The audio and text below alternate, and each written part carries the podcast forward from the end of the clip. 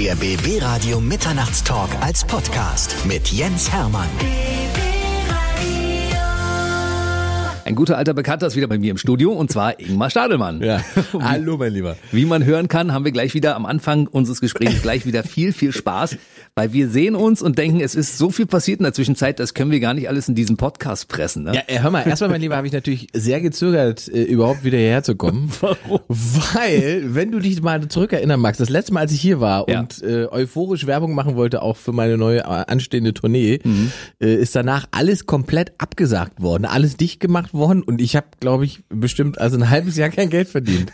Aber ich war nicht schuld daran, wirklich nicht. Weil wir haben so viel Werbung dafür gemacht, dass alle Leute gesagt haben, egal, ob Faschismus stattfindet oder nicht, ich gucke mir Stadelmann an, egal wo er läuft und ich höre ihn mir an, auf egal wo er läuft. Ja, aber ich lief ja nirgends mehr. Dann war einfach nichts mehr. Es war richtig hart. Das war wirklich hart. das war wirklich eine harte Zeit. Also ja. wirklich. Und das erste Mal in meinem Leben so eine Form von Existenzangst. Weißt du?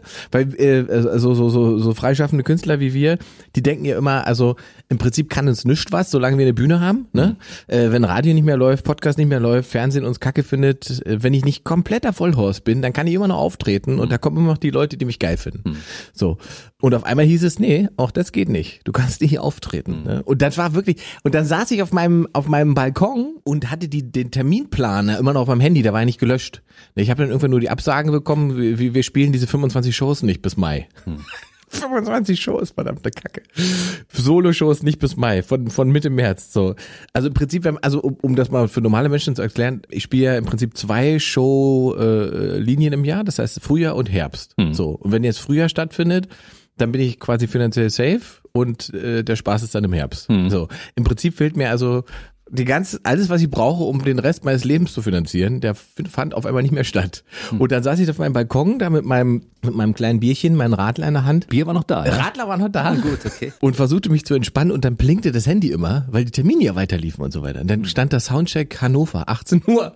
Oh, ist das gemein. Gott, und da klickt dann drauf und dann kommt dann Termin nächster Tag Münster und, der, und dann denkst du wirklich, alter Schwede, was für ein verdammter Dreck. Hm. Wirklich. Also das war, das hat dann wirklich eine Weile gedauert, bis es mich einigermaßen, ähm, wie sagt man, ähm, auch entschleunigt hat. Bis ich das irgendwie ausgehalten habe, weil irgendwie klar war, okay, du kannst jetzt sowieso nichts machen. Du kannst einfach nichts machen, egal was du jetzt willst und so weiter. Man kann nichts planen.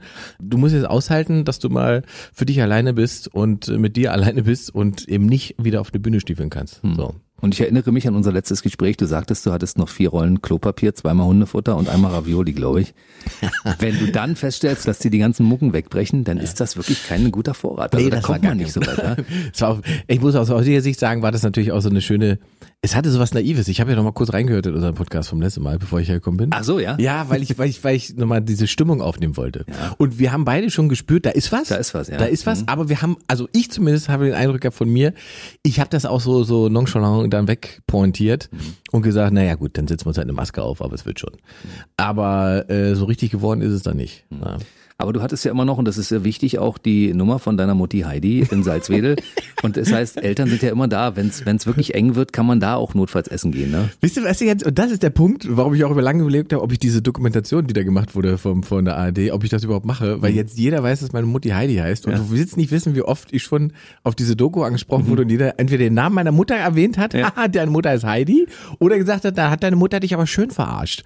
So, das, Also ich muss zwei Dinge sagen. Ja. Erstens, wer es schafft, in der ARD eine Dokumentation über sich zu bekommen, der hat es einfach schon mal geschafft. Ne? Ja. Also dem kann nichts mehr passieren.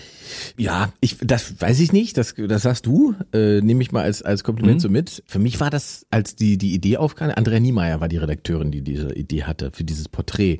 Ähm, außer mir macht's ja keiner. Ich war bei der Sendung Bauerfeind, da war ich zu Gast. Mhm. So, und da ist der quasi mein, mein Lebenslauf aufgefallen. So, wo kommt der her? Da kommt er irgendwo aus dem Nichts im Osten und so weiter. Jetzt ist er in Berlin, irgendwie macht Satire und bla. Und umso länger sie sich damit beschäftigt hat, umso mehr war sie der Überzeugung, da müsste man mal ein Porträt drüber machen, da müsste man mal den Weg zeigen. So, und das sagte sie mir dann. Und wie das ja so oft ist, so Fernsehleute reden ja viel. Und dann sage ich ja, ja, alles klar, na klar, machen wir, hm, klar. So, und dann habe ich gedacht, das Thema ist durch. Und drei Wochen später hat die aber wirklich erst mich angerufen und dann mein Management, dass sie drehen will. Und das war lustigerweise kurz nachdem wir hier das Interview gemacht haben war die bei den letzten Testshows, das waren die ersten Drehs, da war die bei den Testshows hier im Mad Monkey Room in Berlin mit dabei und hat, hat sozusagen die Preview mitgenommen und, und Reaktionen vom Publikum und wie ich Material teste und so weiter. Und der nächste Termin wäre gewesen die Premiere in Dresden am 15.3., Die da nicht, nicht mehr stattfand. die nicht mehr stattgefunden hat, weil am 14.3. ja alles zugemacht wurde. Und ursprünglich sollte sie mich für diese Doku ja auch nur knapp zweieinhalb Monate begleiten, also über die Tournee und das Erzählen, meine Geschichte plus diese Tournee. Und da das nie stattgefunden hat und wir immer gucken mussten, äh, was wir denn drehen und nicht drehen können, hat sie mich am Ende knapp 18 Monate begleitet. So und, und deswegen ist dieses Porträt eigentlich auch für Menschen interessant. Also wenn man mich nicht kennt, funktioniert es trotzdem, weil man sozusagen Einblick dafür kriegt, wie so ein Künstlerleben, so ein Comedianleben in, in der Pandemie stattfindet. Diese Unsicherheiten und diese ganzen Dinge, die da, die da nicht stattfinden und die ganzen Dinge, die stattfinden sollen, die geplant werden, aber dann nicht stattfinden können und so weiter. Und das war am Ende wie so eine, so, also A, so eine Aufdröselung meines Lebens, aber gleichzeitig auch so ein Blick in, in diese Szene und, und, und das, was, was diese Pandemie macht mit, mit Bühne und Theater. So. Am Ende war ich, war ich jetzt doch, doch stolz drauf, muss ich sagen, weil Ist das irgendwie, irgendwie toll geworden. gut geworden ist. Ja, 18 Monate wart ihr zusammen ja 18 Monate. und seid ihr immer noch zusammen jetzt? ne? Nee, jetzt sind wir erstmal durch. Ähm, Nee, ich dachte, manchmal entwickelt sich ja auch aus, so, aus einer tiefe Freundschaft aus solchen Du Drehs. weißt, wenn, wenn man, wenn man einmal bei meiner Mutter in Genau. Salzwedel beim Dann- Kaffee saß, dann und sagt Schwiegermutti Heidi, Nee, äh, da halte ich, wie sagt man so schön, professionellen Abstand. da halte ich professionellen Abstand, damit wir auch professionell weiterarbeiten können. Wer weiß, was da noch so kommt, das weiß man Ja, ja, man nicht. weiß es nicht. Ich wollte nur den zweiten Punkt anfügen. Ja. Der Horst Heinz, ne? Also dein, es ist ja die, die zweiten Namen, die man so hat, die man von seinen Eltern verliehen bekommt. Und meine, deine Mama hat ja, hat sich so ja mehr oder weniger entschuldigt dafür. Also du kannst immer noch, wenn gar nichts mehr geht, dann machst du immer noch die Geschichte aus dem Leben eines Horst oder aus dem Leben eines Heinz Ja. oder aus dem Leben eines. Horst. Da, da geht also Ja, ja. noch auf jeden Fall noch einiges. Ne? Ja, ja, wenn ich das erzähle, haben Leute immer gedacht, der macht einen Witz oder so, ne? Der macht das, so, ja, jetzt erzählt er, er würde auch noch Horst Heinz hei- heißen und so weiter. Aber jetzt hat ja meine Mutter gesagt und damit ist für alle klar, er heißt wirklich auch noch Horst Heinz. Mhm. Und da kommt dann schon mal manchmal ein bisschen Beileid. Ich habe auch einen zweiten Namen und da bin ich sehr stolz drauf. Nebenbei bemerkt, mein zweiter Name ist Arthur. Weißt du, kennst du Arthur der Engel noch von früher? Ja, wenn, natürlich. ich, wenn du Licht ausmachst, siehst du auch mein Heiligenschein. Natürlich. Schön, dass du da selber lachst. ja, du, ich bin mit witzigen Menschen zusammen, muss ich auch mal einen Joke machen zwischendurch. weißt du? Äh, Jens Arthur geht aber vom Klang noch, oder? Das ist so. Jens Arthur klingt ziemlich, ja, ja, das ne? klingt sogar, ziemlich smooth, ja. Das klingt ja fast schlau, muss man sagen. ja es hm, trifft es auch ganz gut auf. Es ist nicht so wie Ingmar Horst das Heinz klingt Stadelmann. einfach komplett Banane. also das macht halt auch überhaupt gar keinen Sinn von der, sozusagen vom, wie sagt man, vom, von der, von der Klangfarbe und so weiter. Das, aber okay. Horst hat ja auch eine, eine besondere Bedeutung. Ne? Horst hat ja zum einen die Bedeutung, also wenn man Horst heißt, möchte man gerne mal, dass die Bedeutung Hengst irgendwie dahinter steht, ne? weil das ist ja eine der Bedeutungen. Aber ansonsten ist es eigentlich normalerweise die Umschreibung, der aus dem Wald kommt. Ne? ja, ein Kannst du- richtiger Horst. Also jetzt such dir was aus. Du Ja. kannst jetzt sagen, nee, in meinem Fall ist die Bedeutung schon Hengst. Das Lustige ist ja, dass mein Opa, der hieß ja Horst, deswegen habe ich diesen Namen ja bekommen. Also der war halt tatsächlich auch ein richtiger Horst, muss man sagen. Also der war auch ein sehr sturer Kopf, so und der Name Horst passte sehr, sehr gut zu ihm. Und äh, mein Vater hat mich ja Horst Heinz gerufen, wenn es Ärger gab. Ah, Ne, da wusste ich alles klar, ich habe Scheiße gebaut. gut. So, ne, wenn, wenn, also wenn sozusagen nicht Ingmar oder äh, sowas gesagt wurde, sondern Horst Heinz, komm rüber da, dann war klar, okay, jetzt äh, wird's ernst. Mein Vater hat übrigens auch den Horst in seinen vielen Vornamen mit drin. Also insofern auch ich habe einen Horst in meiner Familie. So ist es ja. Also jeder braucht so seinen Horst. Ja, aber diese Idee meiner Mutter, dass man sozusagen die beiden Opas mit zum Vornamen des Enkelkindes packt, ich weiß ja nicht, wo das herkommt. Das ist doch das ist bestimmt auch Das so eine alte Osttradition, Ja, oder? genau. Da muss doch irgendwo. auch irgendwo. Hm. Weil wir haben auch gar nicht genug Platz, um unseren Namen da reinzuschreiben. Das ist einfach mal ganz ehrlich so. Du kannst dich als Radiomann immer rausreden und sagen, das heißt nicht Horst, das heißt Host. Ich bin also der quasi Ja. der, der Anchor dieser Show, ja. Ich bin der Host, der Gastgeber. Der Morning Show der Horst. Morning Show Horst. Wehe, glaubt mir die Idee. Wehe, glaubt mir die Idee. Nein, haben wir hiermit festgehalten, ist deine Idee. Ja, also wenn du irgendwann eine Morgenshow machst und dann ja. Wie heißt der Sawatzki eigentlich mit Vornamen? Nick Ah, siehst du, das wird nichts. Meinst du, wir können nicht Horst Zawatzki draus machen? Horst Sawatzki. Lieber Nick, wenn du uns gerade zuhörst, wir reden gerade ein bisschen, aber auf jeden Fall sehr lustig über dich, ja? Der Morning Horst Sawatzki, das ist auch gut. Ja. Morning Horst, diese, das, das noch keiner gemacht hat. Wahrscheinlich hat es schon irgendeiner gemacht. Beim Privatradio wird doch immer alles gelabelt. Ja. Ja. Klebt doch immer Label drauf, damit man sofort weiß, wer das ist und was der macht. Alles, was wir hier so haben, ist unsers. Und du bist ab jetzt auch unser. Es ist unser Ingmar Stadelmann. Gerne. Wir waren am 15.03.2020. Das war der Tag, an dem deine Show, die komplett fertig geschrieben war und in Dresden uraufgeführt werden sollte, nicht stattfand. Und jetzt muss ich natürlich folgende Frage stellen.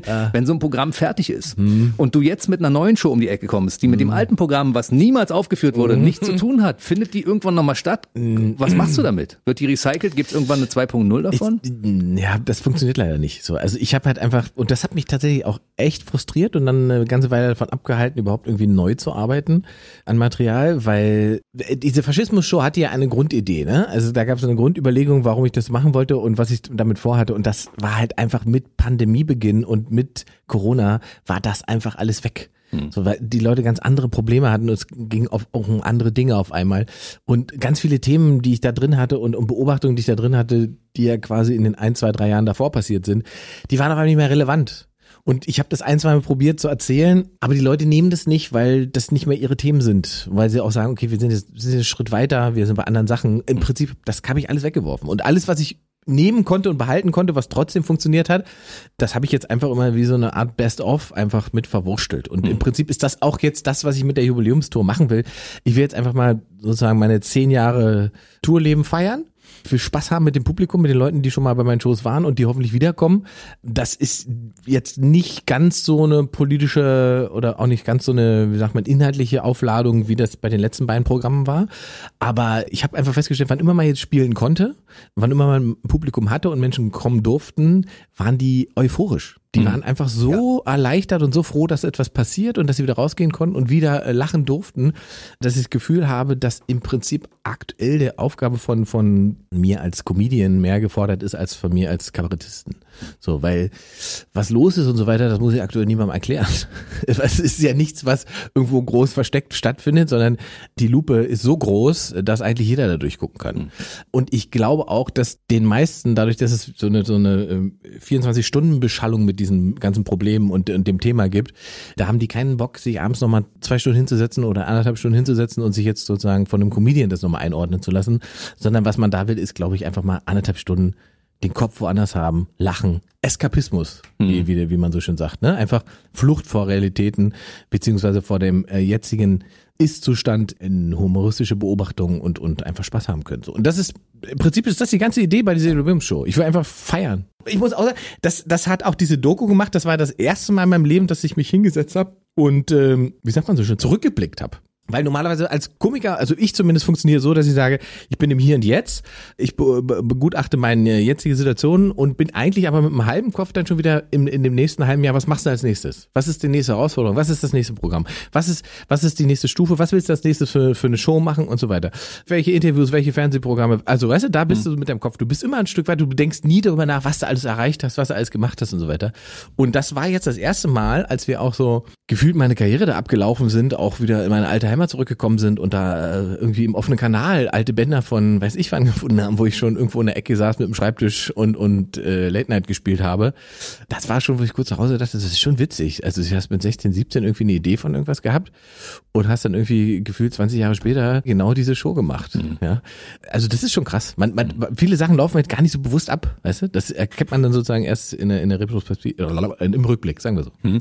Wir, wir werden es das gleich nochmal in aller Ruhe äh, auch ein bisschen aufdröseln, die Dokumentation, aber ich wollte zwischendurch etwas loswerden, weil als ich das erste Mal nach der Pandemiepause, ich nenne es mal so, mhm. das im Quatsch Comedy Club war. Mhm. Da war das eine Show, die haben sie zusammengesetzt, weil irgendwas wegen Sturm oder so nicht funktionierte. Also die Comedians waren nicht geplant und die Moderation war nicht geplant und dann gab's eine Live-Show und ich dachte, das ist, es war der Wahnsinn. Mhm. Alle hatten Bock, das Publikum, mhm. die Comedians. Das war ein Abend, ich habe mich weit weggehauen vor Lachen. Ja, ja. Es war nochmal 100 Prozent oben drauf und ich bin sowieso großer Fan der Live-Shows im Comedy Club, weißt du? Ja, das ist aber, das ist, was du da beschreibst, ist genau das, was ich auch erlebe. Mhm. Ja, also wann immer man irgendwo spielen konnte, wo immer ich hingekommen sind, waren die Leute einfach, das war unfassbar. Mhm. Also die Leute, sind so willig und haben so Bock und, und äh, wissen das dann auch so zu äh, wertschätzen, äh, dass es jetzt stattfinden kann. Und das einfach unfassbar Spaß macht gerade. Mhm. Also wenn wir denn dürfen. Ja. Aber es wird auf jeden Fall irgendwann kommen. Also ja, ja. ich meine, wir haben ja, wir sind auf der Zielgeraden jetzt. Wir sehen da halt Licht am Ende des Tunnels. Obwohl das haben wir schon seit Kann auch Gegenverkehr sein, aber ja, aber nee, es wird jetzt den Gegenverkehr, den wir haben mehr PS, weißt du. Wir, wir schieben, wir schieben. Hör auf, du. Ich habe gerade hier, äh, ich bin, kann man ja verraten, ich bin ein bisschen spät gekommen heute, ja. weil ich gerade noch Unfallzeuge war. Ich habe nämlich gerade beobachten dürfen, wie ein Berliner Taxifahrer in Berlin hat Fahrradfahrer abgeräumt hat an einer, an einer, an einer Ampel. Mhm. Ist aber nicht weiter tragisch, weil in meiner ersten Diagnose habe ich festgestellt, wenn der Fahrradfahrer den Taxifahrer noch beschimpfen kann, dann ist er offensichtlich nicht so beschädigt, dass man sich dolle Sorgen machen muss.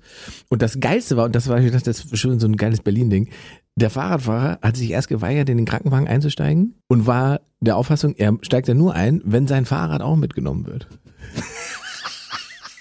Hat eine kleine Fahrgelegenheit gesucht. nehmen wir, machen wir gleich Taxi Bis draus. der, der Sanitäter erklärt hat, wir können das Fahrrad nicht mitnehmen. Wir nehmen nur sie mit. Und wir klauen die doch mein Fahrrad hier. Und er hat gesagt, das ist doch eh kaputt. Das war, war sehr, sehr schön. Weißt du, dass wir in diesem Jahr eigentlich zwei Jubiläen feiern? Wir beide? Ja, naja, wir jetzt hier sowieso, das ist das zweite Jubiläum. Ingmar. Genau. Jens, die Jens und Ingmar Show. Ja, bei BB Radio. Jetzt zum zweiten Mal. Ja, und wenn, wenn's Du, sei vorsichtig, ich komme ja, öfter. Du, wenn es euch gut gefällt, dann machen wir das regelmäßig hier bei uns, weißt du? Äh, also wir feiern das zehnte Bühnenjubiläum, weil 2012 war deine erste Show. Was ist mit den Menschen los? Mhm. Genau. Was ist los mit den Menschen? Was ist los mit den Menschen? Ja, Mhm. genau. Aber 2007 wiederum war dein erster Auftritt im Quatsch Comedy Club und das wiederum ist das 15. Jubiläum. Das heißt, das feiern Stimmt. wir on top auch noch, oder? Das stimmt, das stimmt. Das habe ich gar nicht. Ja, du hast recht. Siehste? Mensch, du bist besser informiert über mein Leben als ich. Stimmt, das habe ich gar nicht auf dem Zettel gehabt. Stimmt, 2000, ja doch, doch, das ist richtig. 2007 war ich in der, in der Talentschmiede vom Mhm. Quatsch Comedy Club und habe da mitmachen dürfen und gewinnen dürfen. Soll ich jetzt verraten, dass ich dich stalke?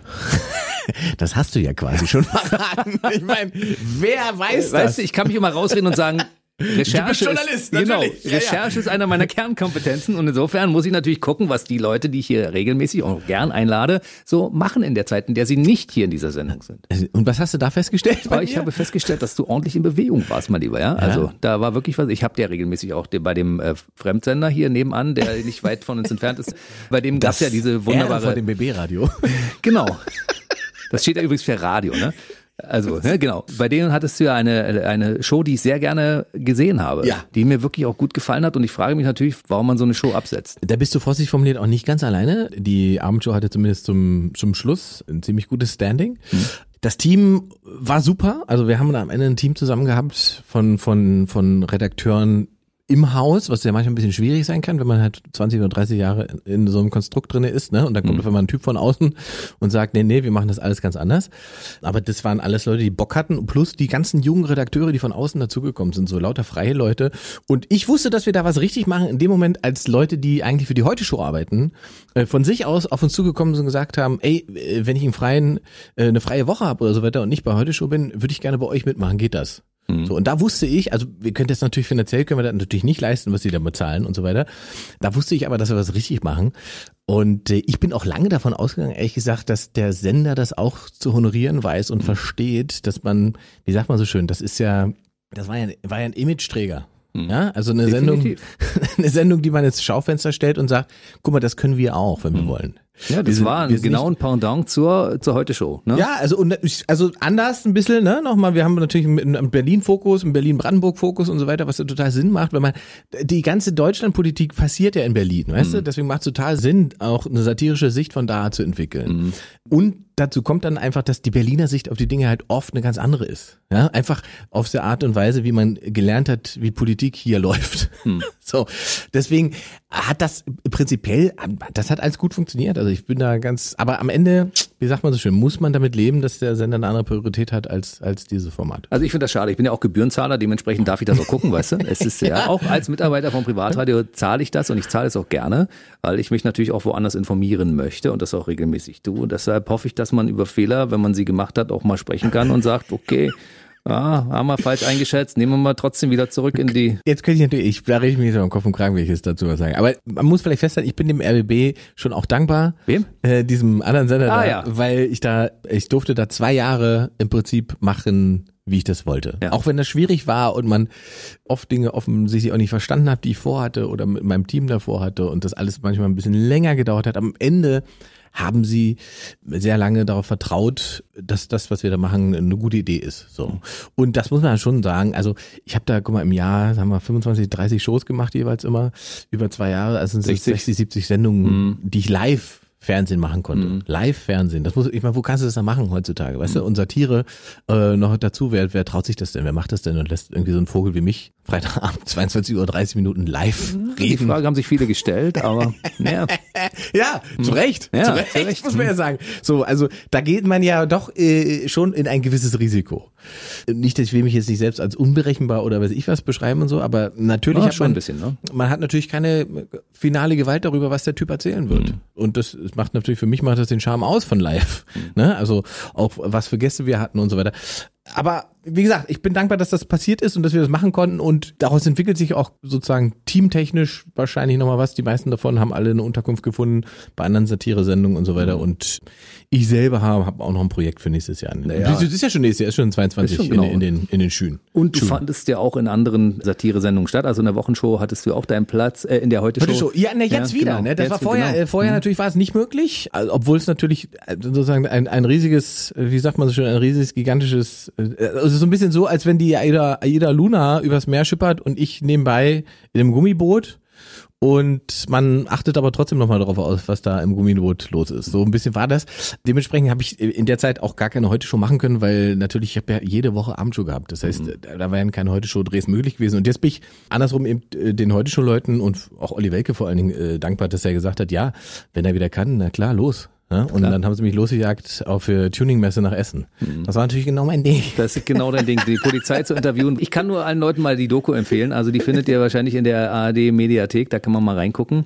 Ja. Ja, also wenn ihr gerade nicht irgendeinen Podcast von uns hört und BB Radio, dann zwischendurch mal reinswipen und einfach mal gucken, weil lohnt sich auf jeden Fall die Doku über Ingmar Stadelmann. Man kann auch so ein bisschen mal über die Familie mal Dinge erfahren, die Das man stimmt. vorher nicht wusste. Das eben, dann ver- versteht man auch eher, warum der Typ so ist, wie er ist. Das ist doch das Tolle daran, finde ich. Obwohl so richtig habe ich es nicht verstanden. Also Salzwedel ist ja wirklich eine, eine schöne Stadt, das muss man ja mal Ja. sagen. Ja? In Ja. Sachsen-Anhalt, meine Oma hat auch in Sachsen-Anhalt in Stendal gelebt und insofern weiß ich ja so ein bisschen, was bei den Sachsen-Anhaltinern so los ist. Ne? Das ist eine eine verschworene Gemeinschaft von Menschen Das kann man mit so einem sagen. komischen Dialekt, die aber wirklich ganz lieb sind.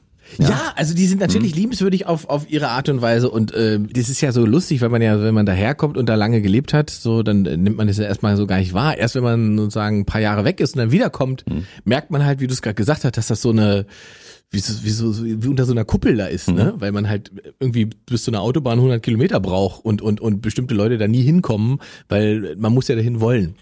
Und dafür sind die Leute, die da sind, aber auch irgendwie unter sich. Und ich war ja auch so.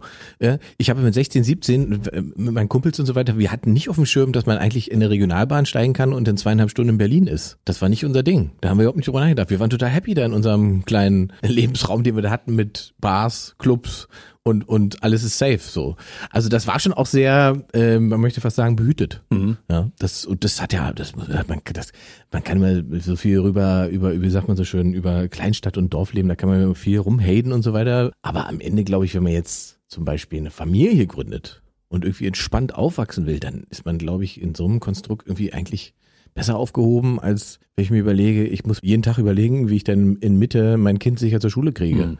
So, weißt du? Ja, das, ist Salzwedel schon die bessere Wahl. Das Ja. muss man so. Und was ich auch nicht wusste bis zu dem Zeitpunkt, ist, dass es einen offenen Kanal in Salzwedel gab, OKS. Schrägstrich gibt, ne? Ja. Wo du dich austoben konntest. Und ich dachte, ist das wirklich der Start? Erstmal äh, muss ich sagen, deine Stimme hat sich verändert. Du Ja. hattest früher eine viel höhere Stimme. Meine Ja. Stimme hat sich in den, in den letzten Jahren also nie, nicht verändert. Also ich habe seit 28 Jahren Radio dieselbe Stimme. Da hat sich nichts verändert dran. Bei dir ist die Stimme deutlich tiefer und männlicher geworden.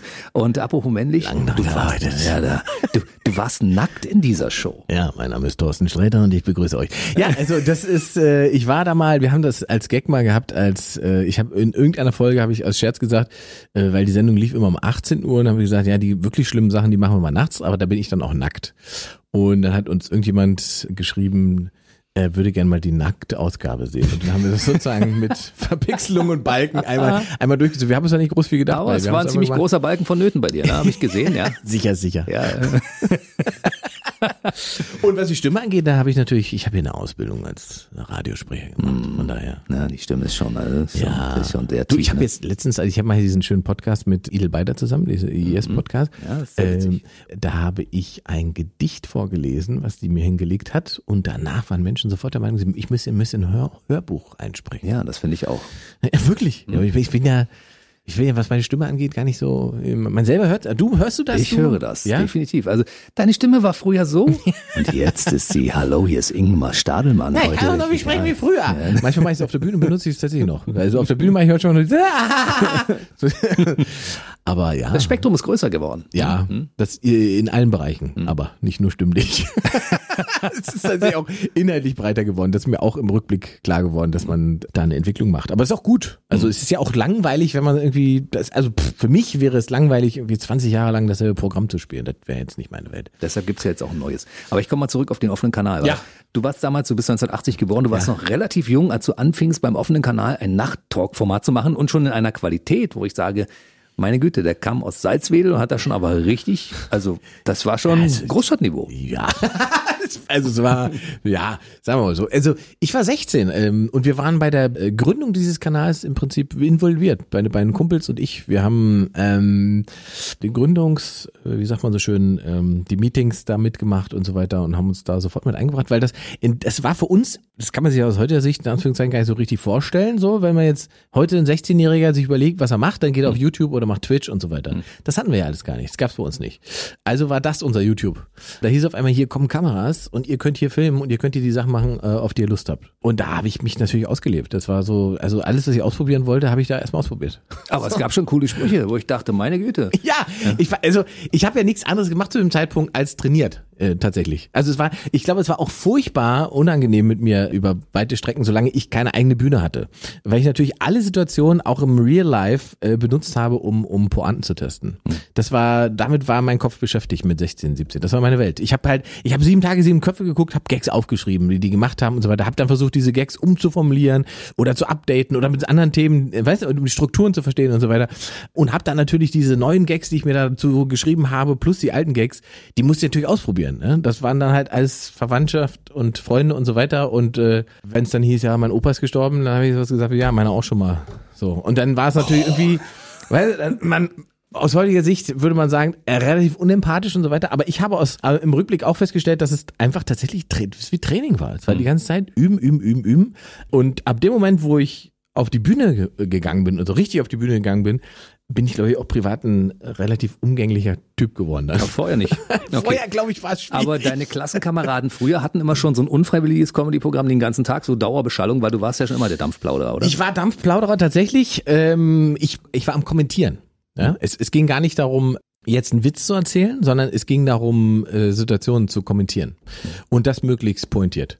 Und möglichst Pointen, die man sich irgendwie zurechtgelegt habe, auf eine aktuelle Situation zu bringen. Ja? Im Prinzip das, was man auf der Bühne halt macht, wenn man Stand-Up-Comedian ist. Das war mir aber da gar nicht bewusst so. Aber zum Schluss meiner Schulzeit war das auch so, dass das, es war ja, ich war ja keine Form von, also wir hatten ja auch noch einen äh, Klassenkasper. Aber den Klassenkasper, Neben dir? ja, ja, den Ich dachte, du Klassenkasper- warst das auch noch. Nee, das war ich halt nicht. Das ist das, ich habe den Klassenkasper dann kommentiert. Aha. Weißt du, das war mehr so, ich habe eine kommentierende Funktion gehabt, äh, ich habe mich wahnsinnig oft im Unterricht eingemischt, ich habe ungefragt Sachen gesagt, ich habe Sachen gesagt, äh, die nichts mit dem Thema zu tun hatten, die dann einfach nur lustig waren und so weiter. Und am Ende der 11. und 12. Klasse war es einfach so, dass die, es gab einfach Lehrer, die fanden das selber amüsant. Und die haben dann angefangen, mich sozusagen so einzubinden. Und dann hat das tatsächlich immer, also ich hatte einen Deutschlehrer, Herr Preuß, der hat die ersten zehn Minuten seines Unterrichts im Prinzip, also ich will nicht sagen, der hat sie mir gewidmet, aber der hat immer montags morgens zehn Minuten lang, hat er kein, der hat keine Schule gemacht, sondern er hat das Wochenende äh, sozusagen nochmal Revue passieren lassen und hat das von mir kommentieren lassen. So, der hat gesagt, was da los war und dann haben wir darüber alle geredet in der Klasse und dann hat er so, mich zum Schluss immer einen Kommentar sprechen lassen. Und das war mal sehr, sehr lustig und er hatte Spaß dabei. Und für uns andere war das aber eigentlich, also das war der, eigentlich der beste Deutschunterricht. Du, das war einfach viel besser als jetzt nochmal hier, weiß nicht, Grammatik oder wir lesen nochmal äh, Fontane oder weiß ich was, weil man im Prinzip gelernt hat, in Dialoge zu gehen mit Menschen und so weiter und, und auch äh, sich Gedanken zu machen zu tagesaktuellen Sachen und so. Also dem äh, bin ich da schon auch sehr dankbar. Finde ich gut. Und äh, du hattest mir einiges voraus. Ich war mit 16 ja damals Dischjockey, staatlich geprüfter Schallplattenunterhalter. und äh, dementsprechend habe ich gelegentlich ja auch Dinge sprechen müssen, aber ich war immer fasziniert von Leuten, die das so als Dampfplauder, so wie du, hinbekommen haben, die schon so deutlich weiter waren als ich. Ich habe es immer mit Musik ein bisschen ausgeglichen, weißt du, habe gesagt, okay, merkt keiner, wenn ich nicht so gut reden kann wie der Stadelmann zum Beispiel. Ja. Ja, war ich immer so ein bisschen neidisch, dass Leute mit 16 schon so ein Talent hatten. Ich habe das ja selber gar nicht mitbekommen. Ich habe das ja einfach gemacht. Weißt du, das ist ja manchmal ist es ja gerade das Ding, dass man selber sich seines seiner seiner Fähigkeiten und Talente gar nicht so bewusst ist, weil es eine bestimmte Form von Selbstverständlichkeit hat, was man da tut. So, für mich war das halt selbstverständlich, das zu tun, weil ich so aufgewachsen bin und ja nie die Erfahrung gemacht habe, dass ich damit irgendwie extrem gegen die Wand gelaufen bin. Das ist ja nie passiert. Also egal, ich konnte mich aus allem irgendwie entweder rauslabern oder aber das Gelaber, egal wie schlimm es war, wurde irgendwie doch noch geschätzt. Weil es halt nicht sozusagen extrem dumm oder weiß ich was war. Und wenn du da diese Erfahrung nicht machst, wenn ich irgendwie mit 15 oder 16 wegen meinem Gequatsche meinetwegen irgendwo hängen geblieben wäre, zum Beispiel in der Schule oder weiß ich, wie von der Schule geflogen wäre oder irgendwie sowas, weiß ich nicht, ob das mein Weg so gewesen wäre, ne? Ob man dann nicht irgendwann sagt, vielleicht muss ich da was ändern. Aber diese Erfahrung habe ich einfach nie gemacht. es gibt diese Erfahrung nicht. Es gibt ja auch, weil ich wurde das ja oft schon gefragt, wie waren Sie schwierig? Hatten Sie Probleme in der Schule? Gab es Nö. nicht. Gab es einfach nicht. Ja, solche Leute mögen Lehrer ja auch. Wenn es da Schüler gibt, die aktiv mitmachen und die sich Gedanken machen und die Dinge auch auf, auf einen unterhaltsamen Ja. Punkt bringen können. Ich, ich meine, ich habe auch Lehrer erlebt, die das nicht so toll finden, das muss man auch sagen. Also es gibt Leute, die Echt? sind einfach davon genervt, wenn da einer immer ständig sich einbringt und sozusagen die Show an sich reißt. Weil du in die Show gestohlen Ja, hast. ja, Genau ja. das wollte ich Ja, sagen. ja. Weißt du, was ich mich die ganze Zeit frage? Seit der Dokumentation, die ich über dich gesehen habe, frage ich mich, warum es in Salzwedel immer noch keine nach dir benannte Straße beziehungsweise einen Platz gibt. Es gibt nur diese Tischtennisplatte, Ne, die du auch noch selbst gesponsert hast. Also das hast du beim letzten Mal ja nicht verraten. Du hast gesagt, es gibt eine Tischtennisplatte, die meinen Namen trägt und ich dachte so, der hat, der Mann hat's geschafft, der hat eine Tischtennisplatte mit seinem Namen. Dass du die auch noch selbst bezahlt hast, hast du damals aber verschwiegen, freundlicherweise. Das ist ja aber durch die Ja. Dokumentation jetzt ans Tageslicht gekommen. Ja. Aber warum bist du noch nicht Ehrenbürger der Stadt nach so einer Doku, nach dieser Karriere, nach dem, was du alles gemacht hast? Ich frage mich, was da nicht, was da nicht funktioniert. Wir müssen mit dem Bürgermeister reden. Ich- Mir wird warm gerade. Ich, nein, ist mir auch, also ist es jetzt auch nicht wichtig, dass ich in irgendeinem Ehrenbuch stehe und so weiter. Ich brauche keine Straße und so weiter. Ich kokettiere halt gern damit. Platz reicht aus. Ich, ich finde halt eigentlich, wie gesagt, eine Tisch, ich habe das letzte Mal schon gesagt, eine Tischtennisplatte beschreibt ja meine Karriere eigentlich ganz gut. Also, also andere kriegen halt ein Straßenschild. ständiges Hin und Her, oder ja, was, ja? Ja, aber andere kriegen ein Straßenschild und der Stadelmann hat eine Tischtennisplatte mit einem goldenen Schild dran, äh, eine Tischtennisplatte, die er auch noch selber bezahlt hat. So.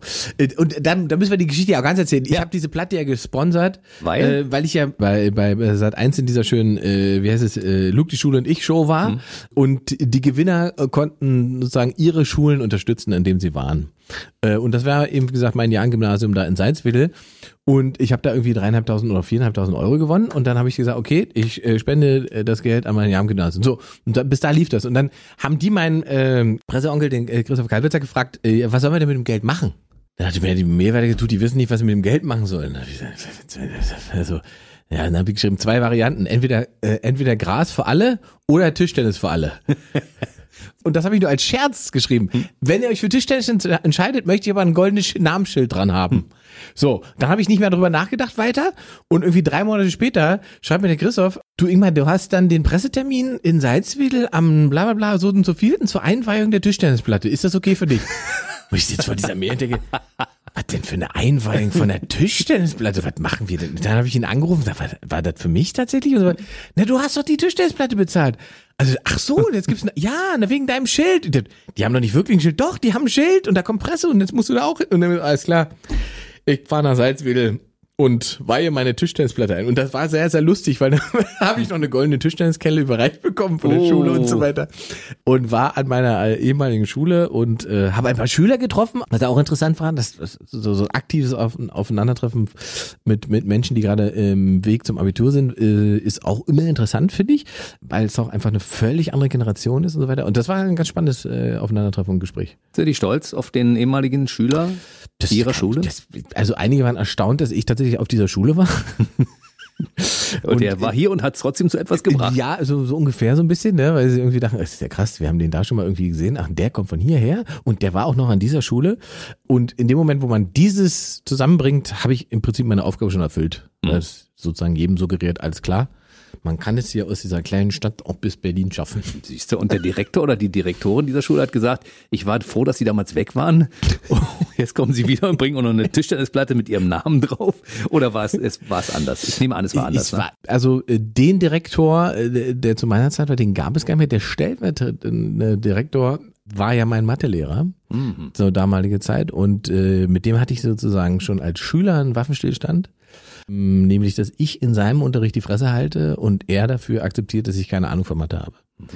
Und der hat mir, das haben wir leider in der Doku nicht drin gehabt, weil wir mussten natürlich dann irgendwann entscheiden, was wir reinmachen, was nicht. Der hat mir bei der Ankunft eine Klassenarbeit überreicht, die er noch von mir hatte. Und was war es? Und es war, äh, ich glaube, es war, es gab, gab ja irgendwie 15 Punkte dann später der, und das waren, glaube ich, fünf von 15 Punkten, also war mies. Und ich habe aber drunter geschrieben, ähm, ich wünsche Ihnen aber trotzdem ein schönes Wochenende und feiern Sie schön Geburtstag. Und das fand er so toll, weil, weil das so ein Eingeständnis war von, okay, er, hat, er, er weiß, dass er diese Arbeit verkackt hat, aber er hat jetzt wenigstens noch einen freundlichen Gruß drunter gestehen. Und diese Arbeit hat er noch und die hat er mir da überreicht und so weiter. Also äh, mit dem war alles sehr, sehr entspannt dann. Siehst du? Ja. Und heutzutage kannst du zu ihm sagen, mit mir muss man immer rechnen. So. Und das wird ihn als Mathematiklehrer natürlich auch freuen. Ne? Ich hoffe doch, ich hoffe doch, ich hoffe doch. Ja, ja. So, die, die, die große Frage ist halt immer, was mache ich denn als nächstes? Was, was mache ich denn als nächstes? Was hm. machen wir ich weiß es, du machst jetzt, außer mir macht's ja keiner neues Programm ab 2022 und die Premiere davon ist natürlich in der schönen Stadt Salzwedel. In, der, in, in, der Turnhalle deiner Schule oder wo? Nee, ich, tatsächlich, ich wollte ursprünglich in die, in die Aula meines Gymnasiums. Mhm. Das hat sich aber leider technisch und äh, finanziell nicht so richtig darstellen lassen. Weil, klein. Äh, ja, da gehen irgendwie knapp, glaub 120, 150 Leutchen rein, wenn wir die Technik reinräumen und mhm. dann wird es für so einen Veranstalter irgendwie... So Knapp. Hm, knapp, ja. Das ist ein bisschen schade, aber wir sind einfach im Kulturhaus da in Salzwedel. Ähm, das ist eine schöne Location. Das ist auch schön ausgebaut worden vor wenigen Jahren, weil viele Theatergruppen und so weiter da oft Aufführungen machen und so weiter. Also da kann man richtig gut drin spielen. Mhm. Da habe ich auch die Aufzeichnung zum äh, für Spotify 2017 äh, für das Humorphob-Programm haben wir da gemacht. Mhm.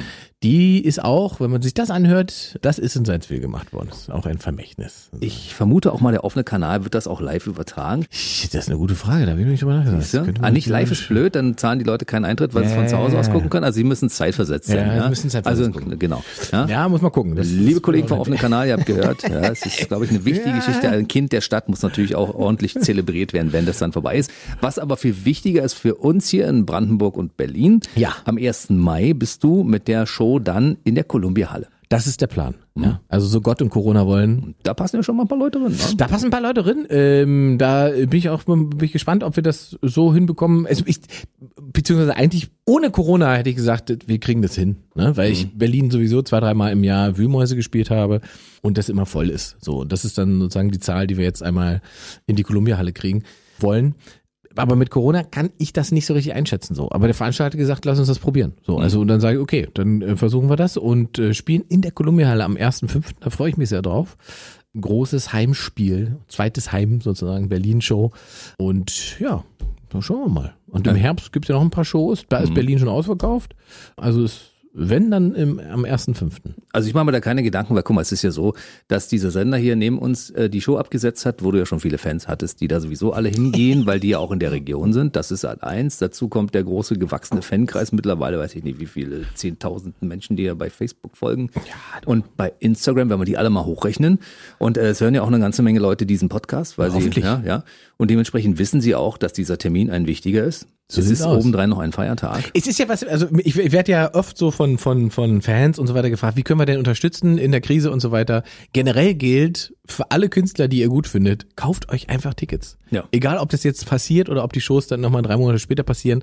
Das Einzige, was uns hilft, ist, dass ihr euch ein Ticket kauft. Hm. Ja, dass ihr zu Shows hingeht. Weil ich habe da auch gar nicht drüber nachgedacht. Ich habe das neulich, äh, ich weiß gar nicht, wo diese, das war irgendwie nur eine Straßenumfrage.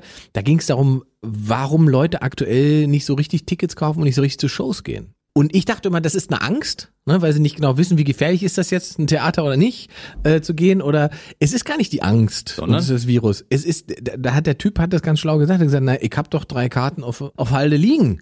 Da gucke ich doch jetzt nicht, was der für neue Shows spielt. Und das ist der Punkt. Die meisten Leute haben ja Tickets für irgendwelche Shows liegen, die irgendwie mhm. verschoben sind um 10, 12, 18 Monate. Das ist meine längste Show, die ich verschoben habe. Und solange ich so ein Ticket irgendwo liegen habe, gehe ich ja nicht los und suche mir ein neues. Mhm. Aber ich kann dazu nur sagen, wenn ich Fan von etwas bin, dann habe ich auch zwei Tickets Tickets liegen. Also wenn, wenn ich sage, ich würde jetzt sowieso ein Ticket für Ingemar Stadelmann kaufen, weil ich da hingehen möchte. Ja, ich habe noch eins, aber es, der ist ja egal, wann ich hingehe, lustig. Und dann, wenn er die eine Show als Wiederholung spielt, dann gehe ich normal hin, dann gibt es ja wieder eine andere Show, weil es ist ja ein Best-of von dem anderen und bis dahin hat sich ja wieder ein bisschen was ereignet. Und äh, um den Anreiz zu schaffen, was immer man gerade sozusagen von mir gut findet und gesehen hat schon, das ist die letzte Chance, das zu sehen, weil ich ab 23 ähm, tatsächlich einfach, ich schmeiß alles weg, habe ich mir schon vorgenommen. Ich schmeiß alles weg, was ich gemacht habe und 23 mache ich nochmal alles neu. Echt? Ja. Also guck mal, wir sind schon mal verabredet für 23 ja, auf jeden unbedingt. Fall. Ja, ja, weil ich habe jetzt, deswegen, ich habe jetzt die, äh, mein, mein 2000, das Programm von 2018, das Fressefreiheit-Programm, das kann man sich jetzt auf YouTube angucken. Ich habe das auf meinen YouTube-Kanal drauf. Gab's als Weihnachtsgeschenk. Genau, habe ich als Weihnachtsgeschenk ja, ja, sozusagen für, für gute Gefühle hochgeladen. Das dürft ihr gerne da euch angucken und, und äh, so oft ihr wollt angucken. Aber ich bin mit diesem Material dann im Prinzip vier Jahre unterwegs gewesen mit, mit, mit Fressefreiheit und Faschismus so nie stattgefunden hat und jetzt mit den Erweiterungen und dem, was da drumherum ist. Das sind so zweieinhalb Stunden Programm insgesamt, die ich irgendwie jetzt irgendwann mal abschließen will. Und ich glaube, das mache ich mit der Jubiläumstour. Ich glaube, das ist sozusagen der Punkt, wo ich sage, damit geht es jetzt nochmal und wir feiern das ab. Und dann will ich 23, glaube ich, mal was anderes machen. Ich glaube, es ist ja ganz anders. Ja? Hm. Ich, ich glaube, es ist einfach so, du hast gesagt, ich gehe jetzt nochmal zum Hermann, Ja. zu BB Radio und mache mit dem einen Podcast. Ja. Beim ersten Mal, als ich da war, ist danach alles abgesagt worden. Beim zweiten Mal wissen wir nicht, was daraus wird. Hör auf, ja? Sicherheitshalber plane ich schon mal ab 23 was komplett anderes. Man weiß ja nie. Aber ich, ich wirklich, ich bin ja jemand, der dazu beitragen möchte, dass du weiter einen großen Erfolg hast. Und ich möchte nicht das Gegenteil. Nee, also ich, ich, werd, ich habe auch nicht vor, nicht mehr aufzutreten. Ich will 23 schon auch auftreten. Ich will nur etwas, sagen wir mal, bei Musik würde man sagen, ich habe, glaube ich, Bock, ein Konzeptalbum zu machen. So, und das ist so ein bisschen, was in meinem Kopf schwebt für 23 und ich weiß nicht genau, was es wird, aber ich bin mir relativ sicher, mein Gefühl sagt mir, dass es anders wird und dass ich jetzt mal sozusagen diese Sachen so, die ich gemacht habe, zur Seite packe. Vielleicht hast du bis dahin ja auch eine eigene große Late-Night-Show in einer großen Auch möglich, In einem würde ich großen- trotzdem live spielen wollen. So. Ich meine, ich, Parallel. Das würdest du immer machen, ja? Du, wir machen ja, ich meine, das, das das können wir an der Stelle ja auch noch sagen. Ich habe ja noch diese, ich mache ja mit, mit der Idel Beider diesen Podcast. Ja. Und wir machen eine Fernsehshow da draus. Aha. Die Ingdil Beidermann Show. Ja, okay. So. Und da zeichnen wir ja die nächsten beiden Folgen auf am 23. März oder 24. März, auch in den Wühlmäusen. Ich darf noch nicht verraten, wann es diese Sendung geben wird und wie es sie geben wird. Es wird sie aber definitiv geben. Also, was das angeht, kannst du dich auf alle Fälle schon mal sehr freuen. Und alle können sich sehr freuen, weil wir haben ja schon, wir haben schon zwei Folgen aufgezeichnet und wir zeichnen jetzt nochmal zwei Folgen auf. Und die ersten beiden Folgen waren, ich bin wirklich, ich bin selten so euphorisch aus einer Fernsehaufzeichnung rausgegangen wie nach diesen beiden Aufzeichnungen. Das war wirklich toll. So, und da muss man auch sagen, da bin ich auch dankbar, weil wir ein Umfeld hatten von, von Produktion und, und, und Team und Leuten, die haben ja, wir haben noch keinen Vertrag dafür gehabt. Das heißt, es wurde noch kein, da ist noch keine Garantie, dass man Geld verdient damit. Da sind Produktionen und Touren, Veranstalter und so weiter und Produzenten, die sind da in Vorleistung gegangen. Wir als Künstler sind in Vorleistung gegangen, um das zu stemmen, das Projekt. Und das Schöne war aber, dass man inhaltlich halt keine großen Diskussionen führen musste. Man hatte nicht irgendwie drei, vier, fünf Redakteure, die noch gesagt haben, äh, funktioniert das, ah, das mal lieber nicht und so weiter, sondern Ihr macht frei Schnauze. wir machen, auf was wir Lust hatten. Ja. So, wir haben zum Beispiel einen DNA-Test gemacht, ja. guck an. Ich von mir und Edel auch. Und du bist Türke und sie ist Deutsche? Und es ist, Oder wie? Es ist noch verrückter. Noch es, ist, verrückter. es ist noch verrückter. es ist noch verrückter. Ich habe, ich bin, äh, also nee, ich verrate nicht. Es ist, es ist, es ist fantastisch. Es ist wirklich fantastisch. So, Jael Adler war da, die die, die Frau, Frau ne? Doktor und Psychologin. Und da haben wir über Tabus gesprochen und so weiter. Ähm, die finde ich toll. Die ist super gut. Die kannst du eigentlich auch mal hier einladen. Ja. Podcast. Da hast du wirklich Frau Spaß. Adler, hiermit lade ich Sie ganz herzlich ein. So. Kann man die duzen? Eh, klar. Ja, äh, Ja. ich freue mich drauf. Ja. Äh, Das machen wir auf jeden Fall. Wie bist du dann eigentlich auf Idel gekommen? Wie seid ihr denn eigentlich zusammengekommen? Das ist eine gute Frage. Ähm, Weil ich meine, das ich. Ja, ihr wir seid sind ja halt- wirklich eine explosive Mischung, muss ich mal sind, sagen. Ja, ähm, wir sind eine explosive. Wir haben jetzt tatsächlich auch das erste Mal irgendwie so, so, so eine Form von, wie sagt man, Konflikt gehabt und so weiter. Aber auch Echt? da habe ich festgestellt, dass wir einfach eine, auf menschlicher Ebene doch irgendwie so connected sind, dass wir durch alles einen Weg finden da. Und bei Idel ist es einfach so, die ist halt der Teil an Emotionen, den ich selber nicht transportieren kann. Ich bin ein rationaler Typ, rationaler Mensch und agiere auch oft rational und versuche auch sozusagen aus Entscheidungen Emotionen rauszuholen. Und sie neigt halt schon dazu, auch einer Emotion zu folgen. Und das ist bei manchen Dingen halt einfach auch wichtig. Weil man halt aus einer Emotion heraus Sachen manchmal viel klarer formulieren kann und damit äh, sozusagen das, was blockiert, wegräumt. Und dann, dann kann man hinterher auch wunderbar rational erklären, woher diese Emotion kommt. Und das schafft dann wiederum für alle, die zuhören, eine Form von Erkenntnisgewinn. So, und das ist nichts, was wir uns ausgedacht haben, ne, wo wir zusammengesessen haben und gesagt haben, das ist unsere Idee, sondern es ist einfach eine Erkenntnis nach zweieinhalb, drei Jahren Podcast, die wir das jetzt machen, dass das oft passiert, wenn wir zusammentreffen. Und kennengelernt habe ich sie, da habe ich eine Show gehabt für Comedy Central, so ein Konkurrenzevent. CCN, Comedy Central News, das war so eine satirische Nachrichtensendung. Im Prinzip der Vorläufer von der Abendshow. Ganz viele Leute aus dem Team habe ich mit rübergenommen zu öffentlich-rechtlich und reich gemacht. Äh, Grüße. Und da- war Idel Teil des Teams und äh, hat mit uns Einspieler gemacht und war einfach großartig in allen Figuren, die sie gespielt hat. Einfach großartig. Und wir haben halt nebenbei uns immer, immer so, so nebenbei unterhalten. Ich habe festgestellt, dass irgendwie, da ist irgendwie, irgendwie ist das spannend, mit der zu reden. Und dann habe ich ihr das irgendwann vorgeschlagen, du, was hältst du davon, wenn wir einen Podcast machen? Lass uns das mal ausprobieren. Und dann weiß ich noch genau, sie sagt, ja, was, was, wie, ja, okay, wir können uns ja mal treffen, aber was wollen wir denn die ganze Zeit reden? So. Und dann haben wir dann gesagt, lass uns einmal probieren. Wenn es nach einmal erledigt ist, nach einmal erledigt. Und vielleicht stellen wir mal fest, es ist nicht nach einmal erledigt. Und wir haben festgestellt, nach, äh, es ist nicht erledigt nach einmal, sondern es war ganz, ganz spannend für mich zu beobachten, dass sozusagen der Ossi und die Türken in ganz vielen Punkten im selben Boot sitzen gesellschaftlich. Große Schnittmenge, ne? Ja, Ja, ja, ja. Und das Verrückte ist, dass es diesen beiden Gruppen, diesen beiden marginalisierten Gruppen, möchte man ja sagen, dass das den beiden Gruppen gar nicht bewusst ist und sie oft gegeneinander in irgendeiner Form äh, gesellschaftlich ausgespielt werden. Hm.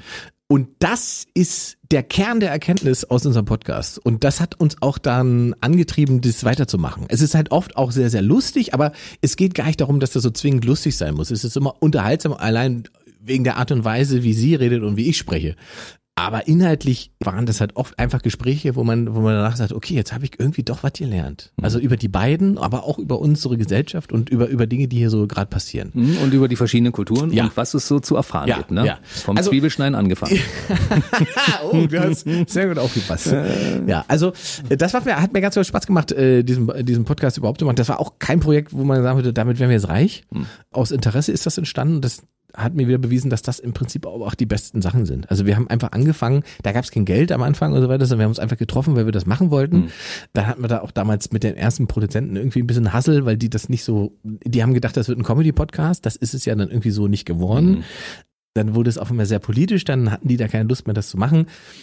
Dann war die Frage, ist es damit nach drei Monaten tot oder äh, so? Und dann habe ich gesagt, nee, ich will nicht, dass das jetzt schon vorbei ist. Ich will, dass das irgendwie weitergeht und gucken, wie, wohin sich das entwickelt und habe dann irgendwie Partner gesucht und mit Comedy Central habe ich halt relativ gut und viel zusammengearbeitet zu dem Zeitpunkt und habe dann einfach gesagt, sag mal, wäre das nicht was für euch? Wäre doch irgendwie spannend, mal, dass ihr auch was Inhaltliches habt. So. Und die fanden das dann gut und haben das genommen so. Also auch da war schon mal ein Kontakt zu den öffentlich-rechtlichen vorhanden und auch da war das im das ist ja oft dann der Punkt, dass da hat das System quasi verhindert, dass das überhaupt da stattfinden kann. Ja, weil das einfach viel zu lange gedauert hat, bis da in irgendeine Form von Entscheidung kam. So, das ist so, was mich immer so ein bisschen ärgert, dass sie da nicht gesagt haben, okay, wir nehmen diesen Podcast und machen das einfach mal, weil es im Prinzip, man könnte auch sagen, Teil von öffentlich-rechtlicher Aufgabe ist, ne, so, ein- so, so, so, ein, so ein Thema und so ein Ding zu machen. Hat es da irgendwie zu lang gedauert und Comedy Central hat das sofort erkannt, welches Potenzial das hat und hat es gemacht. Und im Prinzip auch bei der Abendshow war das ja auch lange so, dass ich nicht verstanden habe, als ich, also als ich damit angefangen habe, ich habe diesen Job sozusagen über Nacht bekommen damals. Da sind ja zwei Moderatoren, mit denen sie sich irgendwie überworfen hatten und dann kam irgendwie innerhalb von von zwei, drei Wochen, nachdem ich da bei den Wühlmäusen im, im Festival äh, den Auftritt hatte mit, mit und, und die Entspahn da gerostet habe, fünf Minuten lang, waren sie dann der Meinung, das wäre jetzt, das, der kann das, der macht das. So. Und ich habe mir das ein paar Mal angeguckt und habe gedacht, das ist doch, ist doch komisch, warum das nicht so richtig funktioniert. Da ist ja offensichtlich also ordentliches Budget, da ist ein gutes Studio, da ist ein richtiges Team dahinter und so weiter. An welcher Stelle verliert das denn? Und das versteht man dann erst, wenn man drin ist im System. Das Problem ist sozusagen nicht die, die, die Aufstellung und das, sondern die hierarchische Funktion, die das oft hat bei, bei öffentlich-rechtlich, die, da, da schneidet man sich dann in, in, wie sagt man, ins eigene Fleisch. Und, und das ist, ich habe da viele Anstalten gesehen, was das angeht. Also das, es gab ja auch diese, diese, ich weiß nicht mehr, wie diese Show hieß, wo es da hinterher diesen riesen äh, Rassismus-Skandal gab, wo Mickey Weisenherz, Dumme Gottschalk saßen und äh, Janine Kunze. Die letzte Inst- Instanz hieß diese Sendung. So, wo die große Frage war, wie kommt denn sowas durch? Wie, wie, wie findet sowas statt? Wie kann das denn sein, dass so eine Sendung da stattfindet? Wo doch immer so viele darüber wachen und aufpassen, dass nichts Böses gesagt wird und dass nichts schief geht und so weiter. Und das ist relativ simpel zu erklären, wenn man das System von innen kennt. Alles, was sozusagen hierarchisch von oben entschieden wird, wird nicht groß hinterfragt. Das wird dann einfach gemacht. Und in dem Fall ist das ja eine Produktion gewesen, die von der Intendanz damals auch gewollt war vom WDR. Ja? Und weil ich glaube, Plasberg hat das produziert und so weiter. Und da haben sie sozusagen auf höchster Ebene den Deal gemacht. Und dann stellt ja unten der Redakteur die Frage nicht mehr. Dann wird's einfach gesendet. Da wird's gemacht. So. Siehst du? Ja. Und ich glaube, dass das, das ist etwas, wenn man den öffentlichen rechtlichen Rundfunk in irgendeiner Form reformieren müsste oder sollte, dann ist es, glaube ich, das. Weil da sind wahnsinnig viele schlaue und kompetente Leute auf untersten Ebenen schon bis bis ganz nach oben. Aber die Art und Weise, diese, sag mal, Kasernhaftigkeit in der, in der Befehlsstruktur, möchte man fast sagen, die führt, glaube ich, in den Untergang. So, da lobe ich mir die schmalen Strukturen eines Privatunternehmens, so wie wir es betreiben hier. Ich, was soll ich dir sagen? Ich, ich, wie gesagt, ich kenne ja beides. Ich habe beides gemacht und tatsächlich ja. ist das, wenn Privatradio oder wenn ihr eine Waffe habt, die den anderen fehlt, dann sind das flache Hierarchien. Dann sind das Sachen, die man innerhalb von einer Stunde entscheiden kann. Ja? Oder schneller. Oder noch schneller und auch dann einfach machen kann. Mhm. So. Und das habe ich immer auch sehr genossen, ehrlich gesagt. Ich, wie gesagt, ich habe ja lange Privatradio gemacht, Konkurrenz, ne? Mitbewerber. Mitbewerber heißt es. Und das habe ich immer sehr zu schätzen gewusst, dass man, wie gesagt, man konnte vor der Sendung, direkt vor der Sendung eine Idee haben, die hat dann in der Sendung noch stattgefunden. Mhm. Es war nicht so, dass man sozusagen noch mal eine Nacht drüber schlafen musste, mit fünf Redakteuren drüber reden musste, sondern man konnte einfach machen. Und ich glaube, das, das zeichnet am Ende auch kreatives Arbeiten aus. Ja, dass man sich das auch traut und tut. So. Mhm. Und das ist ja im Prinzip auch, was, was ein Bühnenkünstler arbeitet ja nicht anders. Das ist, was wir auf der Bühne ja machen. Wir gehen da hin und sagen, das ist eine gute Idee. Egal, mhm. was wer sagt, ich sage, das ist eine gute Idee und ich mache das jetzt. So, und dann hast du da 400, 500, 600 Leute, die entscheiden am Ende, ob es eine gute Idee war oder nicht. Ja, und wenn die sagen, das war eine gute Idee, dann lachen die. Und dann sagst du, ja, Gut. Und wenn die Idee schlecht war, wie über Kleinwüchsi zu reden damals, dann äh, wird sie auch, dann, dann hast du ja selbst die Einsicht irgendwann gehabt, zu sagen, wie ich mach's nicht. Insofern, man muss sich ja auch mal ausprobieren. Man darf, Schrägstrich, man muss auch mal scheitern, um zu wissen, in Absolut. welche Richtung man gehen muss. Ja, ne? extrem. Ne? Also ja. unbedingt. Also ich glaube, das einzige Mittel für Wachstum ist Scheitern. Hm. Also du, du kommst nirgendwo hin, wenn du nicht auf die Fresse fliegst. Ne? Also, und die Frage ist halt auch gar nicht, wie oft das passiert und so weiter. Ich, ich meine, jetzt können wir sozusagen, das jetzt wird's philosophisch. Grund, grundphilosophisch. Jetzt ja. können wir äh, große Philosophen wie äh, äh, Michael Jordan auspacken der wurde mal gefragt, was, was sozusagen das Geheimnis seines Erfolges ist. Und da hat er zu dem Journalisten gesagt, dass er noch öfter vorbeigeworfen hat, als er getroffen hat. Ja, so. absolut. So, ja. und, und wenn, dann sitzt halt da und denkst du, Alter, Michael fucking Jordan. Der Beste grad, der Besten. Ja, ja. Du, keiner hat so viel Körper verteilt. Und, und der sagt dann so einen Spruch und dann weißt du, ja, der hat recht. Na klar, es geht darum, um vorbei, es geht ums Vorbeiwerfen eigentlich, nicht ums Treffen. Mhm. So, das Treffen ist dann der Bonus. Im Prinzip geht es darum, dass man sich traut zu werfen. Hm. Ja, ist aber doch Philosophie. Genau, es ist schön, wie, dass wir philosophisch enden. Bevor wir jetzt unsere philosophischen 45 Minuten, oh, es waren sogar schon ein bisschen mehr, jetzt beenden, muss ich ganz kurz etwas erklären. Die Leute, die sich jetzt die ganze Zeit wundern, was sind das im Hintergrund für Geräusche die ganze Zeit, wenn Herr Stadelmann redet? Man müsste Herrn Stadelmann, wenn er redet, theoretisch mit Handschellen am Stuhl fesseln, weil er nämlich während des Redens mit Händen und Füßen immer auf den Tisch haut. Stimmt. Ja, wenn ihr euch die letzte knappe Stunde gefragt habt, was sind das für Geräusche, es ist Herr Stadelmann, der hier gegen unsere Möbel donnert. Du hast recht, ja. Ich hm. bin, äh, ja, ja, ja. Ich drücke mich körperlich aus. Hm? Ja, ja, das stimmt schon. Ja, ja. Also ist auch Sitzen gar keine gute Idee. Nee, ich war gar nicht gut. Ich habe im Radiostudio auch immer äh, moderativ gestanden. Hm. Es gibt ja Leute, die sitzen am Mikro. Ich musste immer stehen, weil ich immer, ich habe mit Armen und Händen geredet und so weiter. Was siehst du denn, wenn du mich anschaust? Du machst es ja auch. Ich stehe, ja, ja, du ja, stehst auch so. Aber genau. du stehst relativ ich, ruhig. Ich, so. relativ, das sieht nur so aus. also ich war immer, ich war, bei mir war das so schlimm. Ich hatte ja, ich habe ja lange mit Bussatiam zusammen moderiert und die war irgendwann, gesagt, du machst mich wahnsinnig mit deinem Gewedel. Du machst mich wahnsinnig. Ich kann mich nicht darauf konzentrieren, was du da redest, wenn wir, wenn du so winkst und so weiter. Also, ah, du wärst auch ein guter Dirigent geworden. Das weiß ich nicht. Das wäre wahrscheinlich seltsam klingen, so wie ich rumwedel. Trifft ja keinen Takt hier. Ja.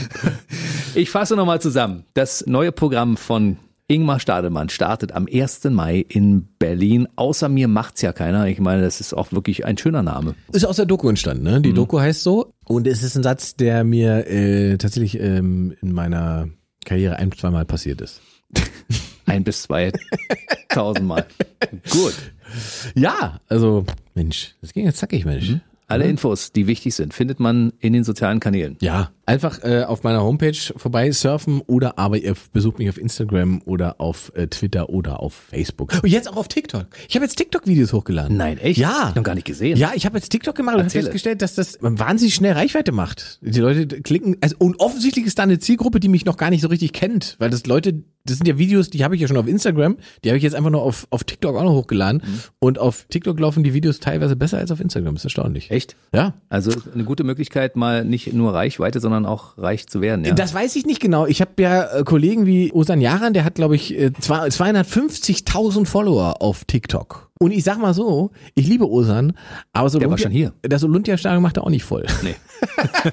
Und das müsste man ja bei 52. Ich glaube halt, dass es eine sehr, sehr junge Zielgruppe ist. Eine sehr spezifische junge Zielgruppe. Und dafür müsstest du dich rasieren oder was? Nee, das glaube ich nicht, aber ich glaube, die konsumieren halt, guck mal, das ist ja dieses, ne, die, da laufen die Clips sozusagen in, im, im 15 und 20 und 30 Sekunden Clip von oben nach unten durch, du wischst den dann noch weg, dann kommt der nächste, du konsumierst das halt so weg. Und bevor du dich da dafür entscheidest, dass einer von diesen Leuten, die ich mir da gerade angeguckt hat, äh, das wert ist, dass ich mir ein Ticket kaufe, äh, ich glaube, das dauert relativ lange. Ticketverkäufe über Instagram und sowas geht viel, viel besser. Also Tickets verkaufe ich am besten über Instagram. Okay, also guckt beim Ingmar Stadelmann Instagram-Account vorbei und ansonsten guckt euch die kurzen Clips an bei TikTok, weil ich meine, du als ehemaliger Privatradiomann kannst natürlich auch kurze Clips, weißt Ich du? kann kurze Clips, aber wie gesagt, wer mehr braucht, Fressefreiheit auf YouTube. Ja, bedient euch. Uh. So, Ingmar, wir sind schon wieder am Ende angekommen. Schön war's jetzt. Es, es war wirklich wieder schön. Ja. Also ab jetzt kann ich nur sagen, du weißt, was nach unserem letzten Podcast passiert ist, wünsche ich dir einfach wirklich aus tiefstem Herzen alles Gute und viel Erfolg für 2022. So, dann hau ich jetzt nochmal auf den Tisch, klopfend. Glück auf. Und der du, man hört schon am Klang, dass das richtiges Holz Ja. ist. Hörst du, ja? ja, Das ist toll, ne? das ist Gut. Qualität So, hier. pass auf, den letzten Satz, den hast du mit deiner schönen Stimme, darfst du dich jetzt bitte bei deinen Fans komplett verabschieden und sie nochmal bitten, dass sie auch diesen Podcast abonnieren, hören, runterladen und weiterempfehlen. Meine Lieben, hier ist Ingmar Stadelmann. Wenn ihr das eben gerade alles schon gehört habt, dann wisst ihr ja schon, was Sache ist. Es gibt eine neue Tournee. Da freue ich mich, wenn ihr vorbeikommt. Wenn ihr es noch nicht gehört habt, dann hört ihr euch diesen Podcast bitte an. Es ist ein sehr, sehr guter Podcast. Es ist im Prinzip der beste Podcast, den ich hier bei BB Radio jemals gemacht habe. Und das kann ich auch beurteilen, weil ich habe schon zwei gemacht. Und er ist, er ist der, der Beste gleich nach meinem eigenen Podcast. Wolltest du das ja jetzt gerade sagen? Ja, das wollte ich, jetzt, ich wollte jetzt wollte die Bescheidenheit walten lassen. Ich wollte einfach sagen, diesen Podcast kann ich absolut empfehlen. Äh, Und nicht nur, weil ich hier bin, sondern du hast ja auch andere tolle Gäste. Thorsten Sträter war ja auch da. Ja, Comedians sind bei mir gern gesehen, aber nicht nur Comedians, auch Musiker, Schauspieler und Leute, die etwas Besonderes machen. Weißt Wer, wer, wer war für dich das, das spannendste Gespräch, von dem hast du gedacht, das hat mich überrascht und das war irgendwie. Also Thorsten Sträter war schon wirklich einer derjenigen, wo ich dachte, meine Güte. Ich bin ja am Anfang auch ziemlich vor Ehrfurcht erstarrt. Ja. Das hat sich ein wenig gelöst dann nach fünf Minuten. Das ging dann, weil ich auch festgefroren war am Boden. Das habe ich jetzt bei mir nicht festgestellt, Jens. Nee, wir sind ja auch, weißt du, wir kennen uns ja nur auch schon ein bisschen länger. Es ist mittlerweile auch so, er ist ja mittlerweile auch äh, Moderator bei BB Radio, ist ja quasi ein Kollege. Jetzt ist es mittlerweile auch vorbei. Aber äh, Götz Alsmann, als er hier war, war schon sehr erhebend. Ja. Oder äh, Mario Barth war ja auch schon hier. Paul Panzer. Also es waren schon viele Leute da, wo ich sage, Mensch, pff, ja, hier in dieser kleinen, netten Show. Und geht es dir auch so, dass es bei, ich habe ich hab viele Interviews geführt, auch jetzt wegen der Show, die ich gemacht habe, so mit Leuten wie Gysi oder Benjamin von Stuttgart-Barre und so weiter, dass man, wenn man mit denen Gespräche führt, dass man danach immer genau weiß, warum die so erfolgreich sind? Definitiv. Ich habe ja auch bei anderen Menschen das Gefühl, die sind so unglaublich schlau. Die haben so ein breit gefächertes Wissen in allen Bereichen, dass ich immer denke, mit meinem Allgemeinwissen, was vielleicht nicht das Schlechteste ist, bin ich dann nur ein Prozent von dem, was andere Leute wissen. Und dann denke ich immer, meine Güte, mein Respekt vor dieser riesigen Intelligenz, vor diesem riesigen Wissen. Mhm. Schön. Wollen wir das so stehen lassen? Das lassen wir so stehen. Ja, Das war gut. das war gut. Äh, dann wünsche ich jetzt dir einen guten Nachhauseweg. Sieh zu, dass du nicht geblitzt wirst, weil dein Punktekonto ist schon fast voll. Ist wieder leer, ist, wieder leer. Na, dann ist ja Platz nach oben. zwei Jahre vergangen. So, da ist ja wieder Zwei Jahre Platz und Blitzer-App. Darf man sowas sagen? Ich glaube ja, man darf sie haben, man darf sie nur nicht benutzen. Ach so, na, du benutzt sie ja nicht. Du hast, du Nummer? die Blitzer-App-Nummer. Aus Informationsgründen. Ich wollte mir mal angucken, was- wie funktioniert so eine Blitzer-App? Ach, tatsächlich. So. Aber natürlich benutze ich sie nicht. Das wäre ja unfair gegenüber der Polizei. absolut.